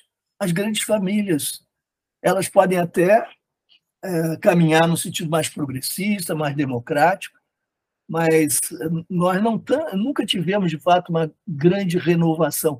E o tipo de estrutura política que nós tivemos é, valorizava o poder econômico. Nós não tivemos nem voto distrital ou distrital misto, nem voto em, em lista, é, que me parece o mais razoável, menos mal. Voto em lista, não o distrital, mas de qualquer forma, o distrital já seria diferente. Nós temos essa, esse grande distrito, que é o Estado, cada Estado é um grande distrito, e disputa individualizada. Salve quem puder. Companheiro lutando contra companheiro, e o dinheiro sendo fundamental em estados tão grandes, com, com concorrentes tão fortes. Né? Aí, finalmente, nós tivemos agora o, a, a desprivatização desse tipo de suporte, a criação dos fundos públicos, que já é bom, um avanço. Mas é um tipo de estrutura que, embora teoricamente tão democrático quanto outro arranjo, acabou fazendo com que perdurassem elementos oligárquicos na democracia brasileira, insensíveis a grandes desafios. Desafios como a necessidade de justiça de transição, mesmo que tardia, a necessidade de romper os enclaves, de, de, de domesticar e submeter a autoridade civil política às polícias e às forças armadas, necessidade de tornar a, a democracia eleitoral menos sujeita ao domínio econômico, porque o fundo, o fundo público não basta, evidentemente. Né? Enfim, nós temos aí uma, uma pauta imensa que mostra a parcialidade, a insuficiência, a precariedade da democracia, e como muitos de nós nos iludimos, alguns diziam, eu acho que havia dois, dois discursos que se complementavam e se contradiziam e que eram é, ilusórios. A idealização da democracia, da democracia liberal, isso por um lado, se eu chamo idealização é porque estou dizendo que era ilusório, e por outro lado, o discurso sectário que dizia não, não, não nos interessa a democracia burguesa, lavamos as mãos, sim, so what? E aí? Mas o que? Não acha bonito isso? Acha bonito que outra Constituição, que outra Constituição vai se colocar no lugar agora, concretamente? Esses setores, por não disporem de propostas, não foram capazes de se afirmar politicamente, de organizar, de avançar, e ficaram reduzidos a, a guetos, né, a nichos, etc. Ah, eles tinham razão, a muitos pontos, eles tinham razão. Né? Por outro lado, aqueles que falavam nas virtudes da democracia, na necessidade da construção da afetiva, a eles nós devemos o que tivemos, todo o veneno que recebemos também. São realidades contraditórias que não podem ser é, sumariamente é, descritas ou é, definidas de modo unilateral. Né? É, há pouco tempo, e assim concluo, há pouco tempo ainda era comum, antes de Bolsonaro, essa, nós nunca tivemos democracia. Aqueles que são alvo, por exemplo, do genocídio, que estão submetidos nas favelas à violência policial, aqueles e muitos outros grupos é, que continuam sofrendo pelo racismo estrutural ou pelo patriarcalismo violador, etc, etc. Nós nunca tivemos democracia. Ok? é verdade, a democracia, Estado de Direito, isso é verdade.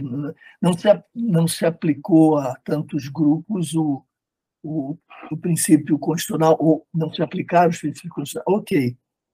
Mas, com o advento, ou a reemergência do fascismo no Brasil, que é uma longa história, né? não, não caiu um raio no céu azul, mas com a reemergência do fascismo, todos nos unimos em torno da democracia e até da Constituição. É, é pouquinho, mas, mas é a nossa boia de salvação, ou naufragamos todos. E aí as virtudes democráticas começaram a ser reconhecidas na prática, porque faz diferença você não ser tangido pela democracia, não ser atendido, viver numa espécie de estado de exceção sob a vigência de uma Constituição, ou você viver num estado de exceção tucur, sem possibilidade sequer de recorrer à Constituição e a elementos que no interior das instituições ainda lutam, resistindo contra o avanço do fascismo ou contra a, a digamos, a expansão ilimitada disso que chamamos com razão de estado de exceção. Então, é, é verdadeiro dizer que nós, nós não, não conhecemos democracia nenhuma? É e não é. Né?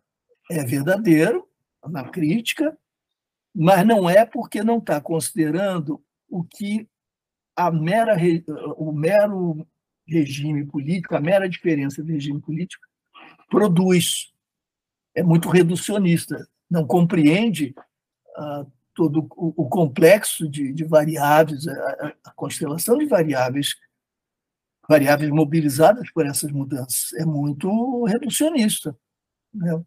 É, minha segunda pergunta é a respeito do, de você falar no livro que a segurança pública ela precisaria ter uma abordagem multidisciplinar, né, com vários campos de conhecimento. E eu queria saber se você acredita que um dos muitos erros da segurança pública do governo de Antônio Garotinho foi o fato da sua cúpula de segurança ser composta primordialmente por militares e pela falta de vontade política, né? E se houve uma política de segurança, apenas intervenções momentâneas e iniciativas isoladas? Eu acho que, o, que é bastante razoável, eu continuo dizendo que segurança pública é uma área multidimensional. O que é segurança pública? Mas nós podemos definir. Eu escrevi alguns textos sobre isso, um em particular que é bem sintético, bem simples, e propõe uma, uma definição, uma descrição do que pode ser entendido por segurança pública. Eu digo estabilização de expectativas positivas quanto à cooperação humana, a, a, a estabilização e generalização ou universalização de expectativas positivas ou favoráveis relativamente à, à interlocução, à interação, à cooperação humana, às relações sociais essa definição dialoga com a tradição do pensamento político e sociológico moderno, desde o século XVII. A grande questão dos primeiros filósofos europeus, estamos falando aí da tradição europeia, ocidental, as suas primeiras reflexões se dão em torno da pergunta sobre a gênese da ordem social. Como é possível a, a sociedade como é possível que haja sociedade e não a não sociedade, o caos, a anarquia, a morte, a, a guerra de todos contra todos, etc. E os principais uh, autores de referência para a tradição liberal democrática foram Hobbes, Thomas Hobbes, John Locke, Jean-Jacques Rousseau, autores que conceberam justamente modelos para pensar a passagem da, do caos à ordem, né, da anarquia no mau sentido né, a, a uma ordem é, social, a, um, a relações mais estáveis, alguns privilegiando o momento da anarquia, o momento dessa é, pré-institucionalidade, como aquele momento de realização humana máximo, e até do que seria de, haveria de mais positivo na própria civilização, falando de Rousseau, por exemplo, e aquele que pensava que, ao contrário, a ausência de institucionalidade, de regras e, e de um poder central do Estado, eh, essa ausência significaria a morte de todos de forma violenta, em mãos alheias e, e, e, com precocidade, com exceção do último moicano, que não sobreviveria muito tempo, é claro, para celebrar seu triunfo. Estou falando de Hobbes. Né? E John Locke, com posições é, mais próximas aí de, de Hobbes, mas, enfim, com modulações. Esse tipo de, de concepção continua regendo o imaginário filosófico-político e é fundamental para a própria reflexão a respeito de justiça. Vamos pensar em John Rawls, né? que é um grande liberal social, de alguma maneira um social-democrata à moda americana, e que também operava com metáforas e com engenhos mentais, com, com jogos imaginários, né? análogos a esses que foram mobilizados na, no período de formação, desde o século XVII, etc. John Rawls pensa o, o véu da ignorância. Vamos imaginar uma situação em que, e a partir daí, se põe as perguntas e propõe respostas, etc. É, eu acho que isso mostra que essa questão da segurança para ser pensada com um pouquinho mais de refinamento e, e complexidade, deve evocar para nós as próprias bases da, da filosofia política. Eu mencionei essas da, da tradição democrática liberal, e nós podemos mobilizar as tradições marxistas e outras à esquerda para pô-las em contato, em diálogo, mas eu creio que haveria convergência em torno do reconhecimento de que se trata de questões fundamentais. O que promove coesão é só a força, mas a força mantida por quem? E esses mantenedores da força estão engajados em quê? Coesionados por quê? Também pela força, mas há um, uma pergunta sempre anterior, e isso nos leva a um raciocínio de regressão infinita há mais do que apenas a força e o interesse, eh, o valor, o afeto, a comunhão em torno de imaginários comuns da linguagem, o que chamamos cultura. Que laços são esses? Os laços de interesse bastam para dar conta desse conjunto? E a reflexão a respeito do social né, está toda aí, nessa pílula, nesse grão que eu mencionei. Então, a sociologia nasce daí também. E isso tudo aponta para o fato de que, quando nós estamos, então, falando em segurança, nós estamos falando sempre em muito mais do que o tempo presente, o momento, um instante. Não é? Nesse instante, quando eu digo nesse instante, isso que eu descrevi como esse instante já é pretérito, já é passado, é? já ficou um segundo, dois segundos, dez segundos para trás. É, e eu poderia dizer: estamos em segurança, e quando eu esgoto o tempo de pronúncia, de, de enunciação da minha frase, eu já não posso atestar essa segurança. Ela, de fato, descrevia um estado de coisas. Ana, Marcos, eu, e alguém mais, amiga, amigo, nos ouvindo, nos acompanhando. Naquele instante, nós estávamos, digamos, em segurança, ou seja, estávamos respirando com saúde razoável, estávamos é, com conforto suficiente para nos entregarmos a uma reflexão comum, não estávamos ali sob ameaça né, iminente de nada que violasse a nossa própria vida. Enfim, posso dizer que ali estávamos nisso que poderíamos, numa primeira abordagem, dizer estávamos seguros. Isso não dá conta do recado, porque nós poderíamos estar envolvidos numa trama sabendo que ah, daqui a uma hora nós, nossa cidade ou nossos, nossas cidades, os espaços em que estamos, seriam destruídos pela chegada de um meteoro, com, no filme, o, uma bomba já a caminho que nos aniquilaria. Isso alteraria completamente a descrição daquele estado. Aquele momento era um momento de segurança, mas nós não estaríamos em segurança e estaríamos motivados afetivamente, emocionalmente, inteiramente pela antecipação do fim. Isso que seria superior, isso é que determinaria no, o nosso sentimento, a nossa vivência, a nossa experiência. Como dizer que nós estávamos em segurança, sabendo que essa é a antecipação do fim. É, então, para falar de segurança, nós temos de estender na linha do tempo para a projeção.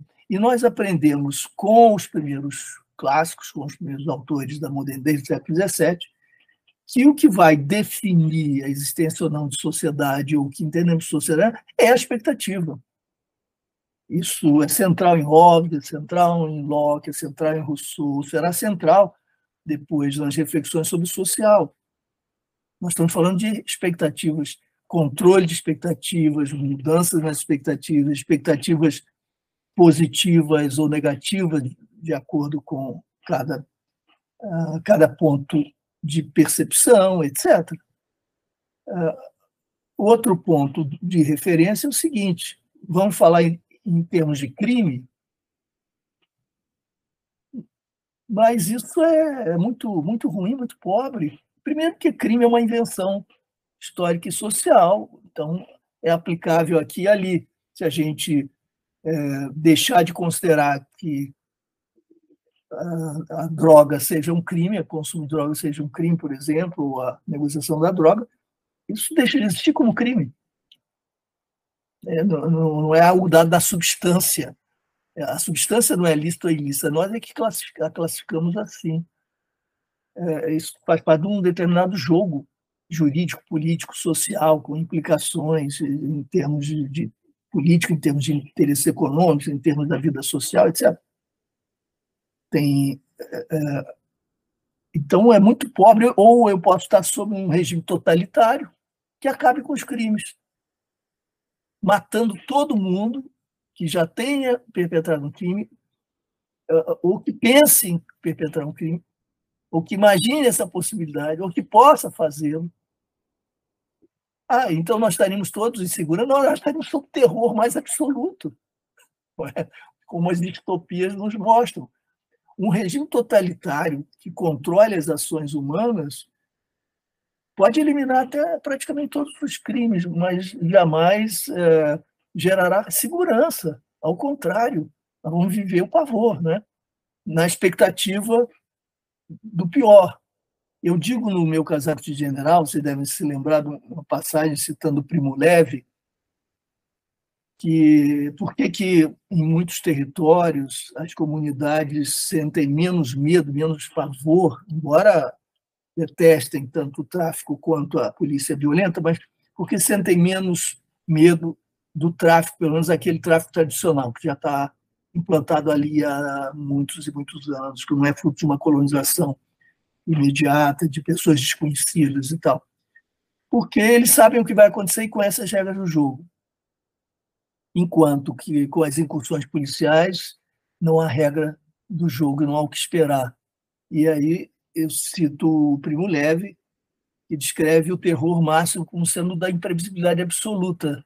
Os SS no, no campo, do, na situação do Holocausto, no campo de concentração, no primeiro dia, um preso, naquele momento em que os, os policiais da SS fazem a revista dos prisioneiros, todos ali perfilados. O primeiro prisioneiro olha nos olhos o oficial, o, o soldado SS, e é morto imediatamente porque teve a audácia de olhar nos olhos o policial ou o soldado.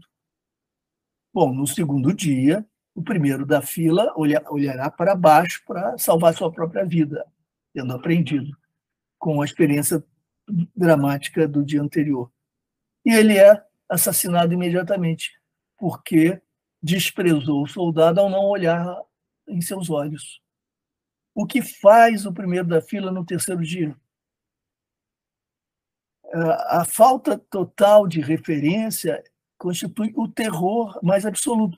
Você pode aprender a conviver com um monstro se você souber por onde e a que horas o monstro passa e qual deve ser a sua atitude diante do monstro para você não ser destruído.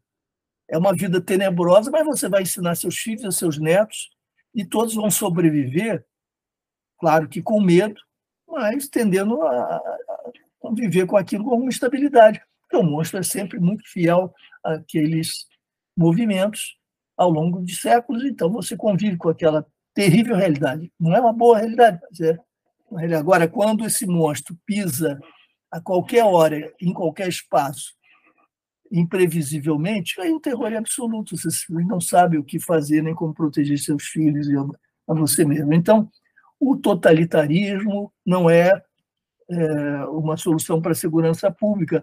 A ausência de crime não pode definir segurança. A ausência de violência. Como é que você define violência? É uma categoria social uma palavra valise, para usar a expressão lá do Lewis Carroll, ela tem múltiplos significados, ela tem múltiplas aplicações, etc. Portanto, o mais conveniente é que nós pensemos, de fato, segurança como estabilização de expectativas positivas relativamente ao outro, ao desconhecido, aquele que você vai encontrar na rua sem saber quem é. A cooperação humana, portanto, lato senso. Se houver uma disposição positiva, você se sente insegura, mesmo que não esteja efetivamente, porque o futuro mostrará que um, um caça-bombardeio vai ah, lançar uma bomba ou alguém vai esfaquear alguém. Até aquele momento, você vivia a situação que você mesmo definiria como, ou você mesma, como segurança, se sentindo aberta ou aberto à interlocução, à interação, disponível para a cooperação, e essa é uma situação que, para ser gerada, não pode se dar apenas com cômputo de crimes, menos crimes, menos violência, mais violência. Tem que levar em conta as trajetórias, os itinerários, né? o que está acontecendo e como o que está acontecendo está sendo percebido. A questão é subjetiva e intersubjetiva ao mesmo tempo, que é objetiva também. Então, você pode ter situação muito favorável numa cidade com muito mais episódios lamentáveis de violência, porque a sociedade inteira está experimentando um momento de declínio, vendo a sua situação como de avanço nessa matéria, nessa área, se sentindo recompensado e mais seguro. É, e, numericamente, uma outra situação muito menor, muito menos significativa do ponto de vista objetivo, pode estar sendo vivida com a explosão da criminalidade, a perda de controle, e ninguém mais sai sai de casa. Então, a minha definição aponta, requer já a atenção para a cultura, para o imaginário, para a sensibilidade, para a intersubjetividade, para o imaginário coletivo, para a questão do medo, mas não se esgota aí. Dialoga com, com o mundo, entre aspas, objetivo, essa dualidade, evidentemente, é aqui apenas didática, para simplificar as questões, porque esses, esses fatos objetivos estão sempre recobertos por interpretações, são comunicados de uma maneira ou de outra. Então, essa dualidade é muito relativa. Mas é preciso analisar essa complexidade. E as políticas têm de incidir sobre todas essas dimensões, elas serão, portanto, multidimensionais.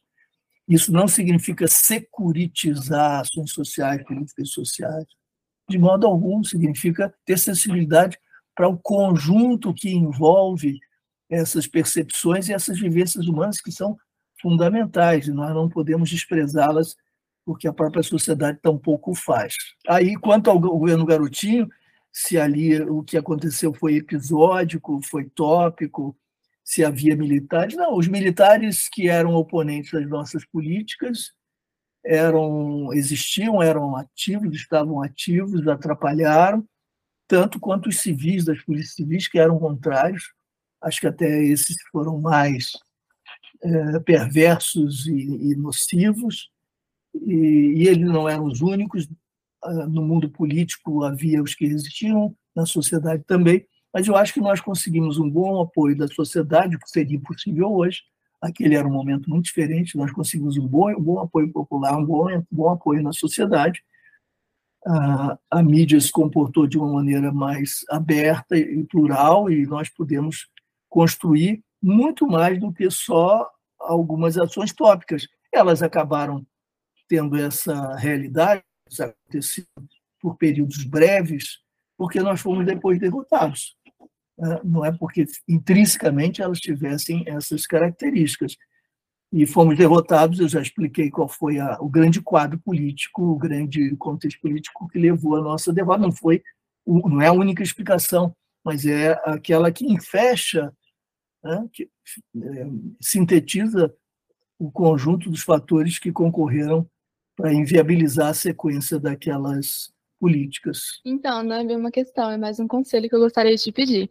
É, ao ingressar né, no curso de Direito, eu tinha como expectativa, né, uma perspectiva assim, de carreira, ser delegada. Queria saber o que você diria para quem hoje se aproxima dessa temática, né, e tem que escolher um caminho de vida no trabalho da segurança pública, sendo policial, delegado e todas as outras profissões que abarcam a segurança pública. Eu acho que seria maravilhoso ter uma delegada como você. Eu acho que nós precisamos disso. Não vai ser uma vida fácil para você. É muito provável que a maioria das suas colegas e dos seus colegas não compartilhem uh, as suas visões, as suas percepções, mas até por isso você pode vir a cumprir um papel importante.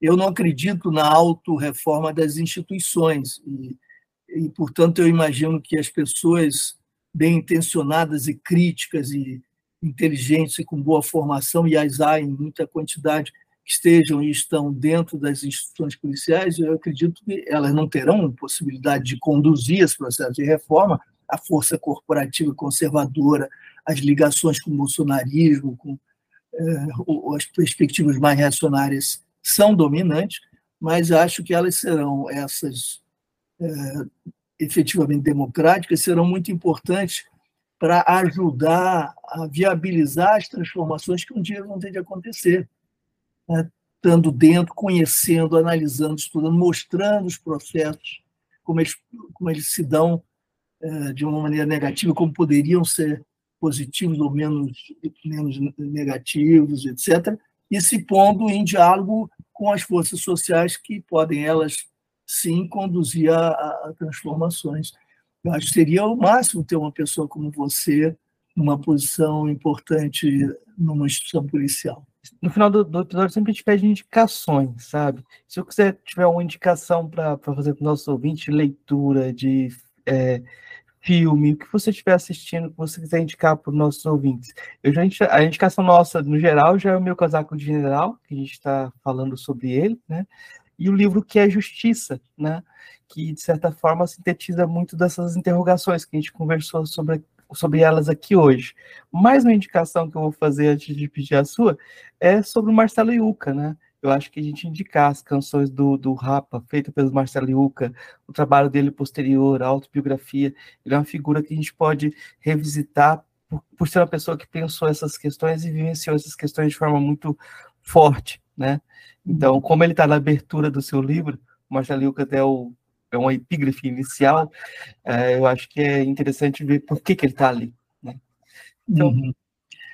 uh, eu, se eu posso tomar liberdade de acrescentar a esses livros meus mais dois, eu tomaria essa liberdade.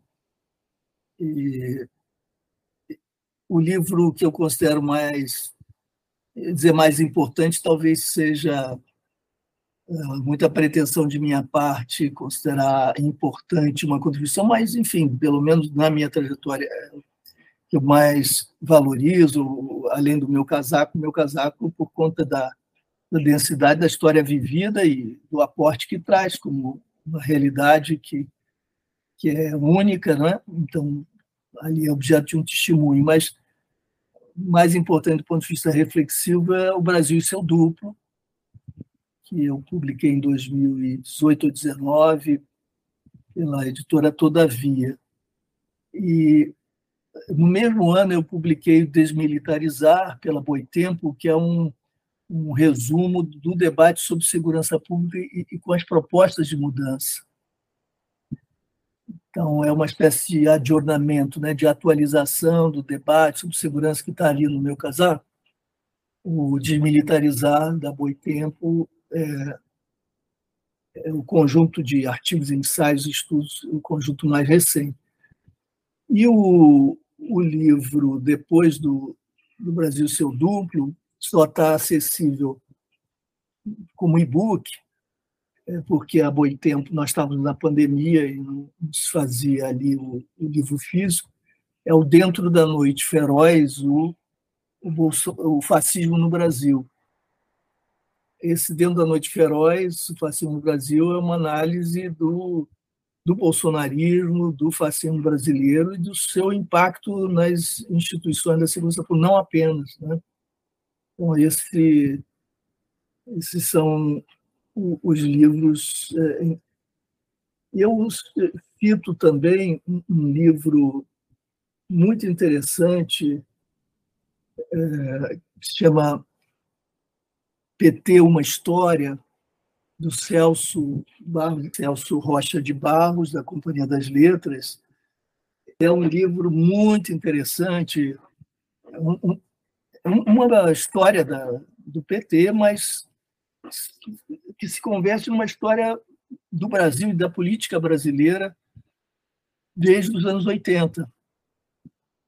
Eu acho que quem não viveu, e a imensa maioria não viveu, que está estudando agora, portanto é muito mais nova, que tem interesse em saber como se deu a transição, como se deu não só a formação do PT, mas como os movimentos de esquerda, os movimentos de resistência é, trafegaram para a democracia, para o período pós-promulgação da Constituinte, quais são as pautas, como é que essas agendas foram se transformando, por quê, quais os limites dessa institucionalidade, é, vai encontrar, concordando ou não com a, com a interpretação que o Celso faz, vai encontrar ali um material riquíssimo.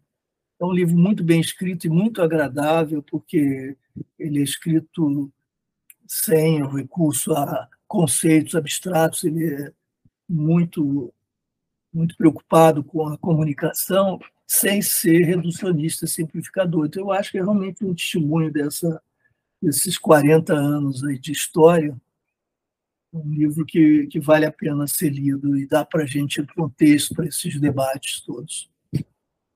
Eu acabei citando uma questão importante de forma equivocada, então é bom recorrer à história e retomar. Eu estou fazendo sempre indicações antigas, é, e a culpa é da minha idade também, e desse diálogo contínuo também. Mas eu vou indicar algo que é o livrinho uh, Pluralismo, Cultura Identidade, e Globalização, que foi organizado, coordenado pelo, pelo Cândido Mendes e editado pelo Luiz Eduardo Soares. Aí, esse livro tem os textos de uma conferência de 1996, né?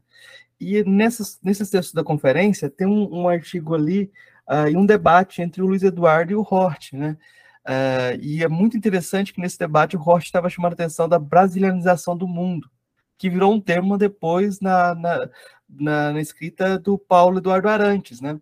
Só que em 96 o Rocha estava no Brasil debatendo com o Luiz Eduardo Soares sobre questões de identidade, que virou identitarismo depois, e uh, chamaram atenção para esse problema das desigualdades sociais do Brasil ser modelo para o mundo depois. Né? Então, é, quem não viu esse debate pode ir lá atrás desse debate. Eu acho que é bom revisitar e ver como muitas das coisas que a gente está trazendo agora como problema já estavam sendo pensadas e talvez não fossem levadas a sério com tanta radicalidade, né, quanto fosse necessário, né. E Marcos, é... só me diga uma coisa, como é que se consegue o livro? Eu tenho dois exemplares. Ele não é um livro comercial, né? Ele foi Sim. No, na estante virtual, é, algumas cópias do livro, até com ah, preço é? razoável. Uh, o estante virtual tem esse livro. O Violência, uh, acho que é o Violência o, o, aquele seu livro sobre violência. violência e... no Rio de Janeiro, dos anos Isso. 90. Esse daí já é uma preciosidade no estante virtual, de, caríssimo lá dentro quando encontro. Né? Nem eu posso comprar mais. Pois é, pois é. Mas ele, eles são livros que eu acho muito interessante para mim, porque uh, eu, eu já vi as cartas do Hort para você, comentando os textos e a construção desse romance segurança pública e ele fala, não, não me cite, cite Foucault. é, muito, é muito engraçado isso, né?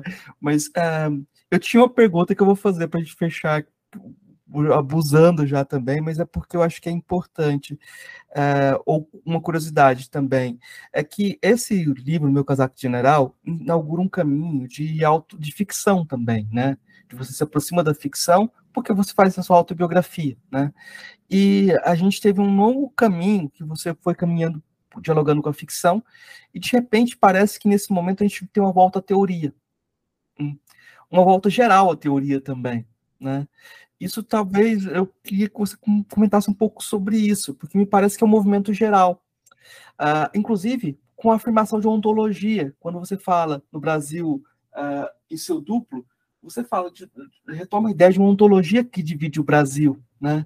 E esse termo de ontologia seria, não estaria no seu vocabulário anterior, né? Uhum.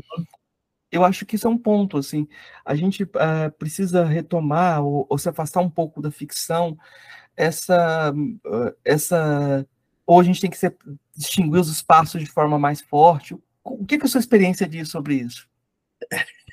E essa é a última pergunta.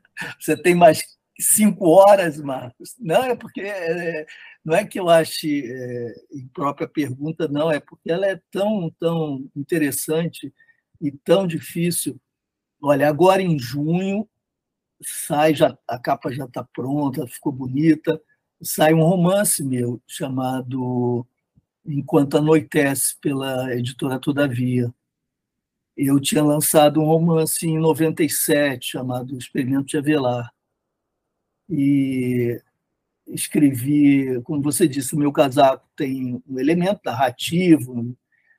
O, o Elite da Tropa 1 e 2 flertam com a narrativa literária, porque, embora descrevendo fatos reais, teve de embrulhá-los em, em, combinações é, que evitassem a identificação dos fatos. Então, foi um, um exercício que eu fiz o tempo todo narrativo. Né? Então, o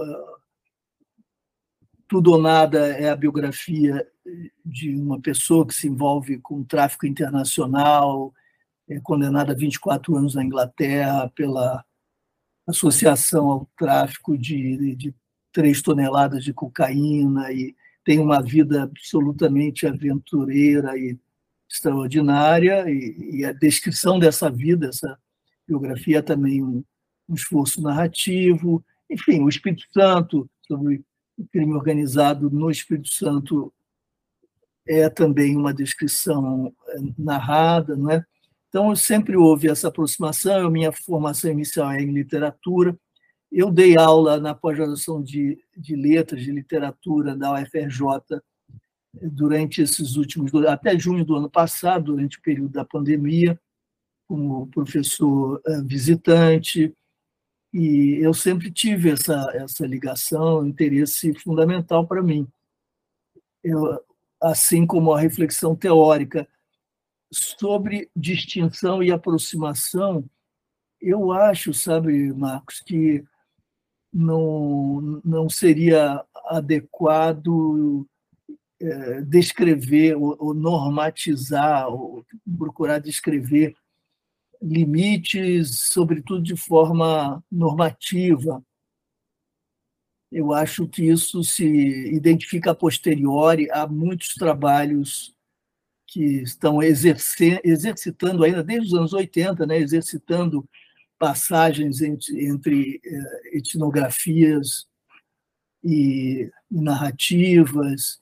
Cito, por exemplo, o trabalho de Hélio Raimundo Santos Silva, Vozes do Meio Fio, com Cláudia Milito, e a invenção do feminino, travesti, do Hélio Raimundo Santos Silva, que se assinava assim. Então, e, enfim, muitas, eh, no Brasil e fora, trabalhos muito interessantes que transitam entre o jornalismo literário. Né? Eu, eu dei cursos, inclusive, agora na UFRJ, lá na Letras, sobre jornalismo literário, jornalismo literário, literatura e etnografia e descrição sociológica. Né? como os registros uh, se alteram, e, e às vezes você se surpreende. Se você então faz uma recomendação de que haja cuidado com a mistura, você dá com a cara na parede, porque percebe que há um trabalho magnífico, que se tornou magnífico porque desrespeitou esses limites, sem que isso trouxesse qualquer prejuízo, ao contrário. Por outro lado, é evidente que no momento de negacionismo, no momento de dessa deriva terra plana do fascismo, a gente tem que ter muita cautela né, com a indulgência a as brincadeiras com o descritivo. Então, eu acho que isso é um tema tão espinhoso e tão delicado e tão importante que exigiria uma, uma conversa mais detida.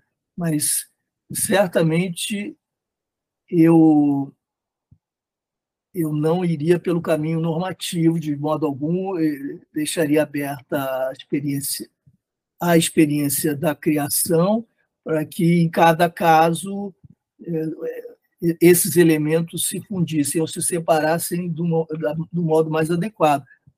Recentemente, recebi uma proposta de uma pessoa que queria minha orientação para fazer uma, o que seria uma dissertação de mestrado numa clave ficcional. Né? Aí eu disse que não. Eu não vai em frente, faz o que você achar legal, mas eu acho que não cabe avaliar com os ritos acadêmicos um trabalho poético ficcional. Não dá. É, então, se você faz, não pode depois haver defesa, não pode haver avaliação, não pode haver banca, não pode haver nada disso. Né? como é que, como é que a gente faz para fazer isso caber na academia, entende?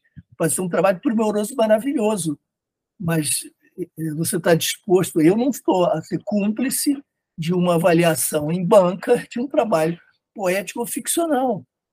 Ah, eu acho que aí os critérios de juízo sobre a estética são sujeitos a um, um debate permanente e há muita criatividade. Esse é um terreno que, de qualquer forma, deve escapar à polícia acadêmica, pelo amor de Deus. Então, em nome da poesia e em nome da ficção, eu não posso aceitar uma coisa dessa.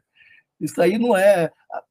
Porque tradicionalmente se diria, não, nós estamos aqui numa instituição séria, rigorosa, acadêmica, científica ou proto-científica, para-científica. Aqui não cabe poesia, aqui não cabe ficção, mas se dizia assim com uma espécie de arrogância positivista, né? Não é nesse sentido que eu estou dizendo.